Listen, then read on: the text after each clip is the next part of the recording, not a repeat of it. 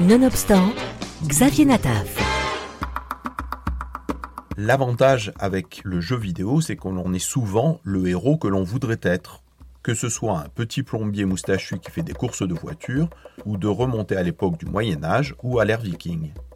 Alors disons-le tout de suite, les jeux vidéo ne sont pas en eux-mêmes des vecteurs d'incitation à la violence ou à la radicalisation. Mais ce qui est inquiétant, c'est que des groupes nauséabonds ont tout à fait compris le système pour l'exploiter et tenté de rallier à leur sombre cause un public plus large. Des groupes d'extrême droite radicale, par exemple, développent leurs propres jeux vidéo avec pour objectif d'inverser les valeurs et de recruter. Il était déjà possible d'incarner Hitler, Donald Trump, Poutine ou le terroriste d'extrême droite qui a assassiné 51 fidèles musulmans aux États-Unis en 2019, mais d'autres de ces jeux proposent de tuer des migrants, des juifs ou autres docteurs pratiquant l'avortement. Des jeux de plateforme où des racistes et des antisémites sont les héros, ce sont les nouveaux outils de propagande de l'extrême droite et de l'islamisme radical. Dans ces vidéos games, vous pouvez tabasser des féministes, des sans-abri ou des militants LGBT. Vous pouvez massacrer des juifs, des journalistes ou le public d'une boîte de nuit gay, en l'occurrence en s'appuyant sur le scénario similaire et réel du triste attentat à Orlando qui avait fait 49 morts en 2016 et qui avait été revendiqué par l'organisation de l'État islamique.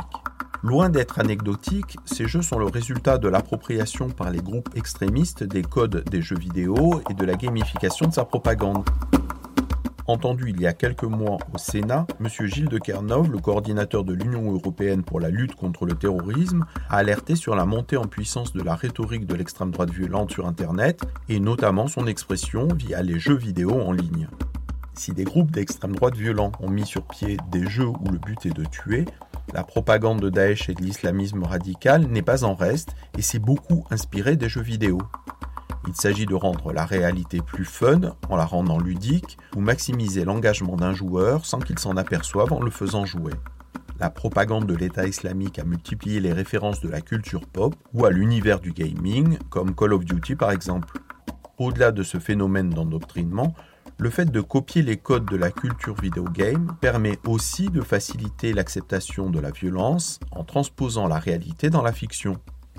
Dans le genre abject, un jeu a été développé, heureusement arrêté aujourd'hui, dont l'action se situe au milieu des baraquements d'un camp de concentration pendant la Shoah et qui devait permettre aux joueurs de se glisser dans la peau d'un prisonnier d'Auschwitz pendant un soulèvement contre ses gardiens nazis.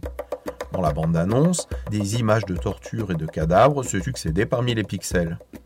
Le joueur pouvait choisir entre incarner un juif ou un gardien nazi, s'il faisait ce dernier choix, il pouvait sélectionner des prisonniers et au choix les mettre à genoux, leur faire manger de l'herbe ou les envoyer dans une fosse mortuaire ou à la désinfection. Un autre jeu proposait aux joueurs de choisir d'incarner un skinhead néo-nazi ou un membre du Ku Klux Klan, de parcourir un ghetto en tuant des noirs et des latinos, avant d'atteindre enfin le Jewish Control Center, le centre de contrôle juif, et d'empêcher la domination du monde par les juifs.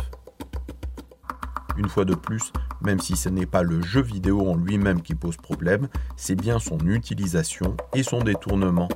Alors, restons vigilants.